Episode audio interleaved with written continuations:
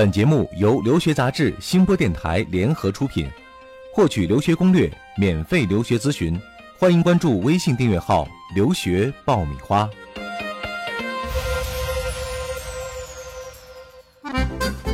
你不知道的留学攻略，你想了解的留学体验，在这里全部都报给你听。快乐留学，让梦想噼里啪啦爆出精彩。互联网第一留学咨询分享节目《留学爆米花》。哇哇！快让它噼里啪啦，噼里啪啦！哇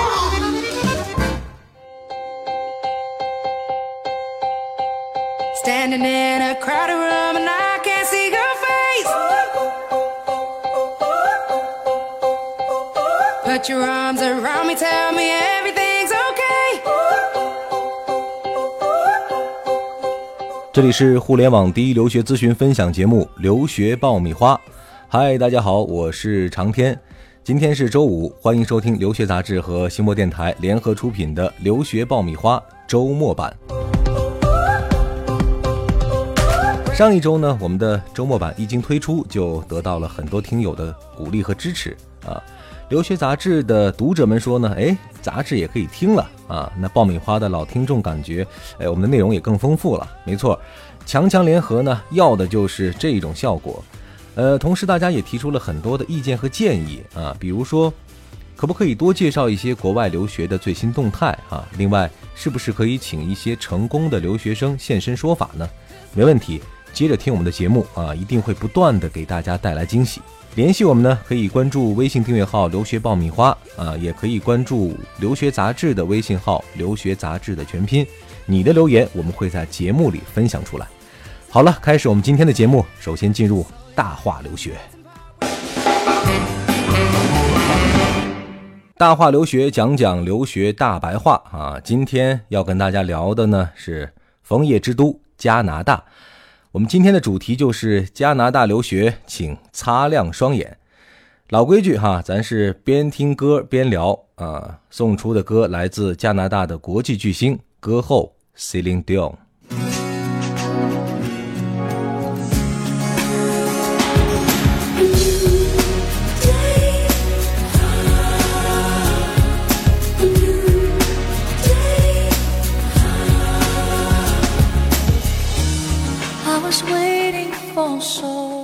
如今呢，如果你去咨询加拿大留学的话，这个中介或者咨询师啊，一定会给你讲出一大堆的理由和优点啊，比如说学费便宜啊，教育质量好，留学性价比高，成绩要求比较低，生活成本比较低，生活环境比较好，等等等等哈。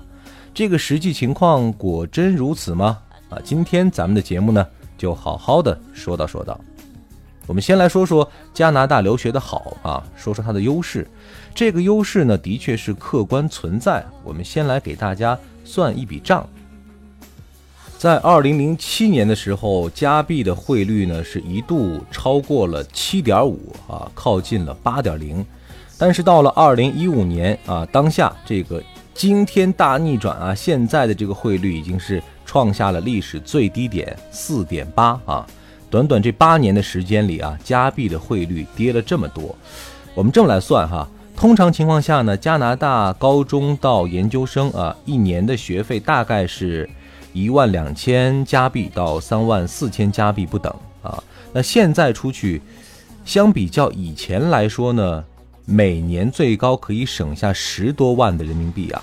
十多万没错，十多万啊。这四年累积下来，你想能节省多少啊？所以说，这个性价比高的确是大家给加拿大留学打上的一个标签。那我们就先来盘点一下加拿大留学到底有哪些优势呢？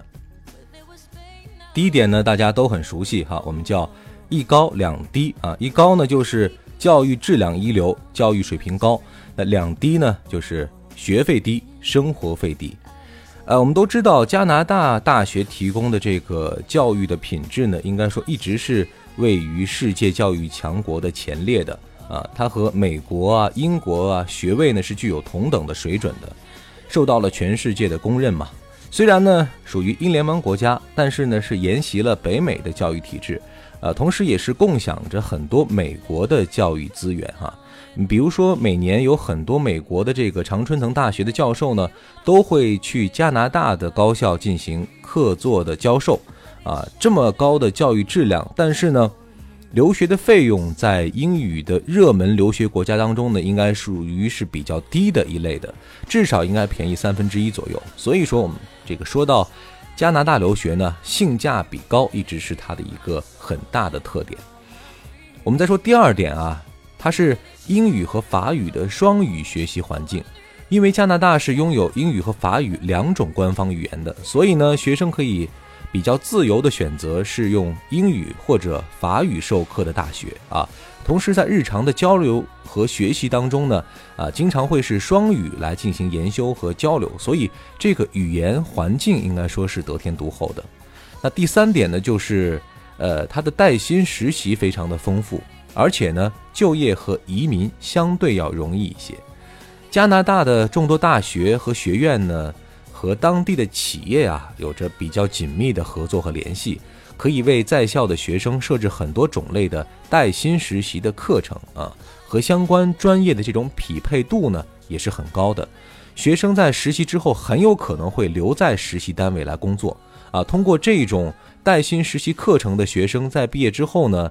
呃，不完全统计，有百分之九十以上都能够顺利的实现就业哈，所以这个还是一个很大的诱惑。另外呢，只要是在加拿大学习两年以上的全日制专业课程啊，毕业之后呢，就可以获得三年的开放性工签，呃，工作满六到十二个月之后呢，就可以递交移民的申请哈。有一些省份甚至六到十二个月就可以顺利的获得居留权，获得这个枫叶卡。那第四点呢，我们说啊，这个环境哈，这个安全问题一直是家长和学生很关心的。那提到加拿大呢，这个安全一直是比较有保障的，呃，安全稳定，呃，自然环境也相对很舒适。呃，加拿大呢是一个比较爱好和平，而且政治经济相对稳定的国家啊，国家有保障公民合法权利的非常完备的法律，比较少发生。呃，自然灾害啊，另外，呃，在这个金融危机啊，全世界经济都受到这个重创的时候啊，加拿大的经济啊，一直是保持一个稳步上升的态势的。另外就是刚刚提到的，犯罪率很低啊，学生一般不需要去担忧这个校园暴力以及生活环境当中的这种呃不安定的治安带来的影响。再一个就是气候宜人啊，四季分明。呃，室内外免费的娱乐活动非常的丰富，应该说这个比较适宜人的生活和居住。那最后一点呢，就是加拿大一贯是以多元的文化著称的啊，是很多国家的人们理想的移民之地。那加拿大的这个历史也是非常的丰富啊，这个历史的条件和环境决定了它是一个有着多元文化，并且能够大家和谐共存的这么一个国家。那到加拿大学习呢，可以说是能够体验到全球不同种族的文化背景啊。呃，在很多多样化的社区和校园当中呢，你会找到一个世界一家的这么一种感觉。那由于加拿大在教育的普及程度，还有这个人均寿命以及国民收入的，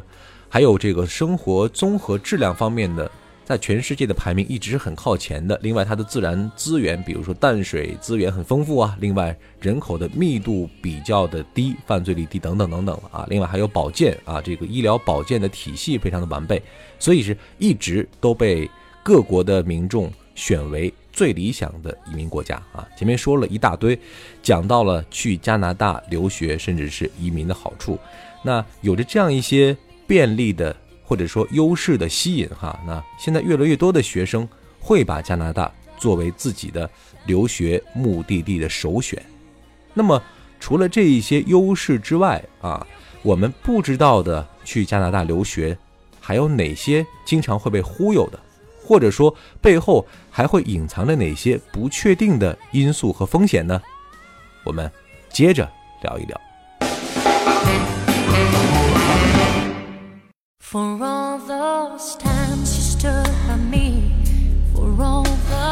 好的，欢迎继续收听由留学杂志和新播电台联合出品的互联网第一留学咨询分享节目《留学爆米花》周末版。哈，我们今天聊的是加拿大。刚刚说了很多加拿大留学，包括移民的一些优势哈，这个应该说大家都是有目共睹的。但是呢，去加拿大留学啊，经常会被中介或者一些留学机构忽悠哈，就是因为去加拿大留学背后还是存在着一定的认识误区，或者说有一定的潜在风险的。那到底这一方面的情况怎么样呢？哎，我们也总结了几条，下面呢，我一一的给大家来分析一下哈。我们说这个大忽悠嘛，啊，有几个忽悠的方向啊，我们就一一的给大家来做一个点拨。比如说，忽悠一呢，这个加拿大大学是非常容易申请的。说到这一点啊，其实呃，很多人的理解当中都是这样，比美国啊、英国呀相比较，加拿大留学的确好像学校的这个申请难度不是很高。那实际情况是这样吗？其实加拿大大学的这个入学要求是一点儿不比国内大学要求低的啊。大学在录取新生的时候呢，非常重视学生在高中三年的平均成绩，包括学生毕业的高中学校十到十五年的均衡教育质量啊，以及学生的创新还有实践能力，都是需要去考虑的因素。所以讲这个申请的门槛低，可能是一个 大家普遍层面上的一个误区。还有一点就是，加拿大的学校啊，虽然可能相对在录取的条件上要宽松一些，但是学校的数量少啊，啊，这个门槛不高，但是可选择的余地少，所以它的难度其实并不低。那第二个大忽悠呢，是很多人都说啊，加拿大学历全部都被中国承认啊，但其实啊，不是所有加拿大的学校的这个学历都被。国家教育部所承认的，所以说大家在去选择学校的时候，哈，一定要先去教育部的涉外的监管网上去查一查，自己准备申请的学校是不是在列，呃，可能会存在一些漏网之鱼，其实他的学历并不被国内的相关机构所承认的，这一点大家提醒一下，一定要注意。那第三个大忽悠是什么呢？这一点其实也是蛮吸引人的啊，这个高中成绩。还有雅思成绩一般就可以啊，成绩低嘛啊，这个对很多成绩不好的学生来说，觉得像抱住了一一根救命稻草一样哈。另外还有很多双录取的学校是可以保证进入大学的啊，这个双录取也是加拿大留学的一个很重要的一个特点吧啊，因为现在很多加拿大学校呢，呃，甚至针对高中成绩一般、雅思成绩一般的这种申请人呢，都会提供所谓的双录取项目。这个双录取项目，我们来这么解释一下吧。所谓双录取呢，实际上就是一种有条件的录取，也就是说呢，语言和专业课同时录取。它其实啊，主要是针对母语不是英语的国际学生啊，成绩符合或者是基本符合了加拿大大学的入学要求，但是呢，语言没有达到学校的标准，或者说需要补充一定的学术课程的学生啊，为了进一步帮助他们提高语言能力。而提供的免语言成绩的有条件的录取啊，刚刚这个解释其实是一个比较官方的解释，但实际上的情况啊，这些学校考量的最终的这个动机还在于，其实是要解决经营费用困难的这么一个问题啊，所以他想到了一种所谓的变通的方法。那么这种双录取之后就一定能保证进大学吗？实际情况。并不全是这样啊，比如说有一些案例哈，有一些学生在国内的中加国际学校当中学习了四年，毕业了反而不能直接被加拿大大学录取啊。有一些学生呢，被迫选择到推荐一些学院啊，继续两到三年的学习，甚至有个别学生耗费了八年时间在温哥华都不能进入大学啊，而学习成本呢，算了一下，可能最终接近。两百万人民币啊，所以说这个去加拿大留学之前啊，一定要把这个问题想清楚哈，它不是一个必然性的一个选择。呃，归根到底吧，这个英语的基础一定是要打牢靠的啊，必须结结实实的提高自己英语的应用能力，否则呢，就会被一些留学机构或者是某些中介啊忽悠，成为他们的案板上的肥肉啊。呃，说完了忽悠三呢，我们再来说一说另外一个容易被中介忽悠的一个理由哈，加拿大的私立中学没有公立中学好，还是公立中学更可靠一些？其实目前现实的情况是，呃，加拿大的私立中学的确水平有一些参差不齐哈，但是呢，公立中学也不是那么的可靠啊，因为目前来说，很快能够适应公立中学学习环境和教学模式的中国留学生，其实数量并不多啊。原因呢，也是老生常谈了啊。中国留学生目前来说，很多其实自我管理能力和英语的应用能力呢，普遍是有待提高的啊。这就造成了大量的中国留学生，呃，高中的学期会普遍延长，最终呢，其实这个留学成本和费用会大幅增加，并且呢，越来越多的中国留学生在加拿大公立中学毕业的成绩不理想啊，因为加拿大公立中学。呃，它是五十分就可以过关的，但是呢，如果你要申请加拿大博士类排名前五大学的话，那这个成绩完全是没有希望的。其实，结果的一个重要的一个一个一个状况就是，大大降低了你的留学回报啊，导致留学生丧失了成就感，很多人呢会出现了心理健康问题啊。有这么一个统计啊，根据零四年到一四年的统计结果证实呢，中国留学生直接从公立中学毕业。被加拿大博士类排名前五的大学录取的数量不到百分之十啊，现状就是这么一个水平。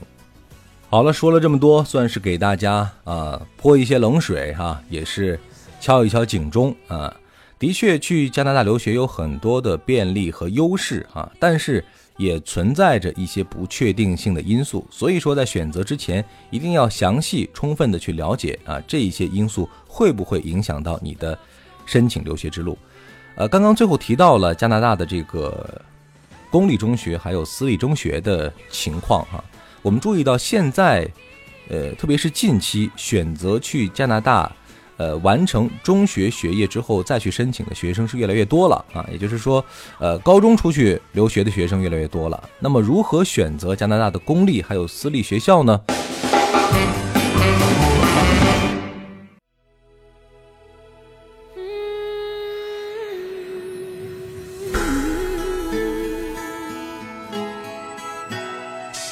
好，咱们接着聊哈。刚刚说到了，现在呢。加拿大低龄化留学的这个趋势是越来越显著了啊！申请去高中留学的学生越来越多。呃，如果你选择在高中去留学的话呢，马上就会遇到一个问题，那就是加拿大高中它有这么三种分类啊，你到底怎么选？哪种是适合你的？它分为贵族私立加拿大高中、公立高中，还有普通的私立高中。那么不同的学校其实有不同的特点啊，怎么找到最适合自己的一个呢？先给大家简单来介绍一下这三种高中的类型分别是一个什么样具体的状况啊。我们首先来说，呃，贵族私立加拿大高中啊，听起来是一种很高大上的类型哈。它其实呢就是加拿大的教育体系当中啊，寄宿私立中学也被大家称为贵族中学。是由独立的学校董事会经营和管理的这种学校呢，应该说一般，呃，自主权会比较大啊。它的教育质量呢是接受省教育部门的监管的，提供呢符合省教育部规定的这一些课程，并且是颁发毕业证书。呃，一般来说，这种学校的师资力量包括设施呢都是比较一流的啊。呃，它的优势就在于说，呃，其实这是一种。比较尊重传统教育的一种学校类型啊，管理很严格，呃，普遍的状况呢是学校环境比较优美，设施齐全啊，这个教师团队呢也是经过层层选拔啊，师资力量很丰厚，教学的这个规模呢一般是小班教学，呃，基本上都是寄宿住校啊，享受二十四小时全天候的照顾和监督，另外呢。嗯，很注重学生的社团活动以及运动啊，注重培养学生的各种才艺和技能啊。在这种学校学习有一个好处，就是比较有利于积累一些人脉关系。嗯，如果你决定以后留在当地的话，可能会为你以后的事业打下一个比较好的基础。还有一个呢，就是大学升学率会比较高哈，因为管理很严格啊，这个学业安排呢也是非常紧凑的。想要前往这一类大学，比较适合的人群呢是，呃，家庭环境相对是比较优越的啊，也就是说能够负担得起相对比较高昂的学习的费用。另外呢，就是比较追求这个精英教育的人群。还有一点呢，就是语言基础相对要好一些啊。刚刚讲到的是第一类啊，贵族私立加拿大高中。那第二类呢，就是相对比较普遍一些哈，我们叫公立加拿大高中，就是我们之前提到的这个公立高中。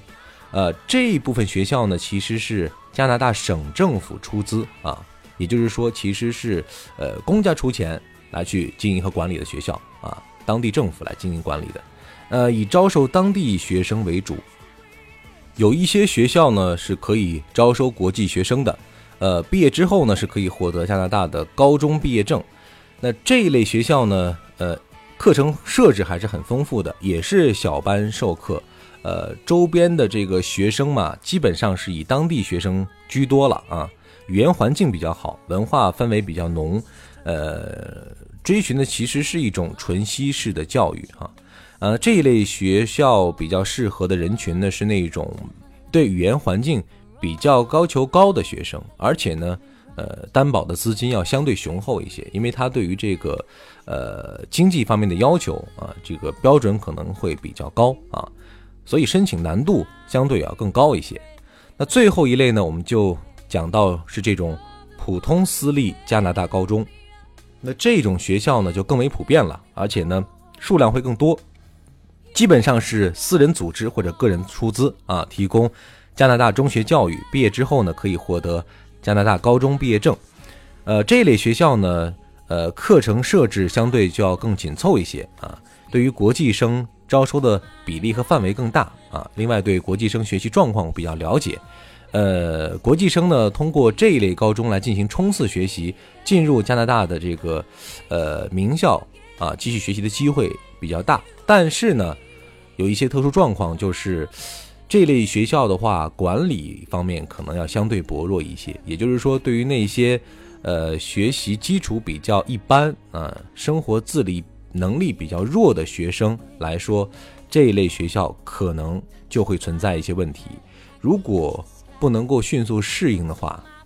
很可能出现成绩下降啊，甚至是无法完成学业的情况。另外呢。他会有意识的缩短学习的一些周期啊，对于这一些学习基础不扎实的学生，的确进入这类学校的话，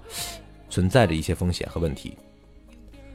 呃，最后来补充两个大家比较关心的信息哈，一个就是费用，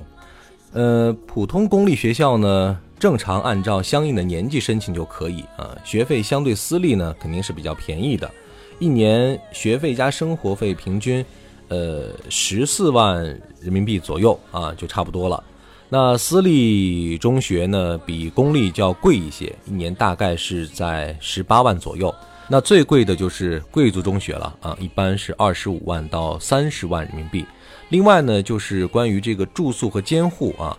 普通的公立学生呢，一般都是住在寄宿家庭的啊，由当地的教育局或者相应的机构来安排。呃，这种类型的学生可能会比较快的了解当地的风俗习惯啊，对于语言提高还是很有帮助的。那普通私立还有私立贵族学校呢，一般都是在学校住宿的，呃，监护和住宿统一由校方来负责。说了这么多哈，三类学校应该说是设计出了三个不同的需求层次了。那我们的准备申请的学生和家长，呃，可以根据综合自己各方面的。情况和条件啊，选择自己最适合的那一个类型。好了，讲了这么多，希望对大家选择加拿大的学校能够有一些帮助。那如果大家对于申请加拿大学校还有其他方面的疑问需要咨询的话呢，也欢迎和我们取得联系，加入我们的公众微信号“留学爆米花”，提出你的问题，啊我们会第一时间啊做出非常详尽的分析和解答。那接下来是我们的留学贴士给大家介绍一些有关加拿大留学的服务信息。